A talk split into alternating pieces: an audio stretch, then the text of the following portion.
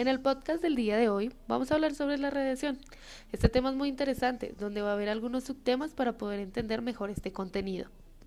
Principalmente la radiación es un fenómeno de energía que viaja en forma de ondas o partículas de alta velocidad. Puede ocurrir naturalmente o ser creada por el hombre, pero primero debemos entender qué es una onda. Las ondas son la propagación de energía y no de masa. Es el espacio debido a la perturbación de alguna de sus propiedades físicas como la densidad, la presión, el campo electrónico o campo magnético, donde por medio de estas ondas se transmite la radiación, ya que el cuerpo humano recibe estas ondas, puede ser en gran cantidad o no. Se puede decir que las ondas consiguen dañar los genes o mejor dicho, hebras del ADN. Esto es causado por la frecuencia que puede llegar a tener.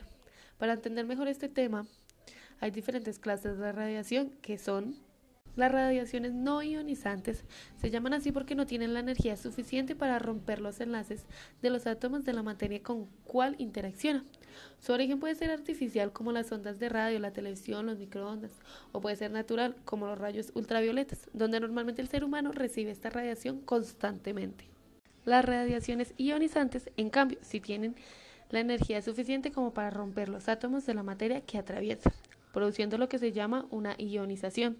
Estas radiaciones pueden ser de origen artificial o natural. Un gran ejemplo de esto puede ser los rayos X. Y de manera natural están los que proceden de la Tierra, del aire que respiramos o de la radiación cósmica.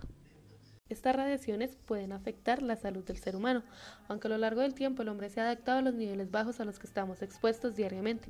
Pero como dije anteriormente, la radiación se transmite por medio de ondas, que puede llegar a dañar los tejidos, al cambiar la estructura celular y hasta dañar el ADN, en donde esto causa grandes problemas a la salud, como puede llegar a ser el cáncer.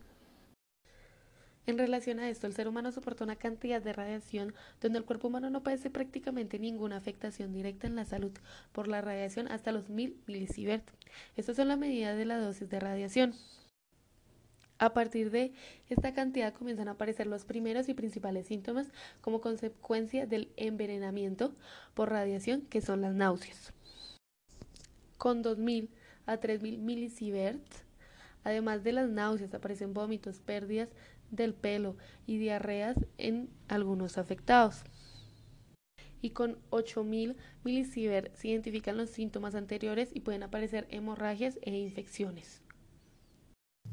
Las probabilidades de muerte entre las personas expuestas a dosis de radiación únicas de 3000 y 5000 milisieverts es del 50%, con dosis de alrededor del 10.000 milisieverts la muerte ocurre con total seguridad al cabo de unas semanas y con 20.000 milisieverts en horas o en días.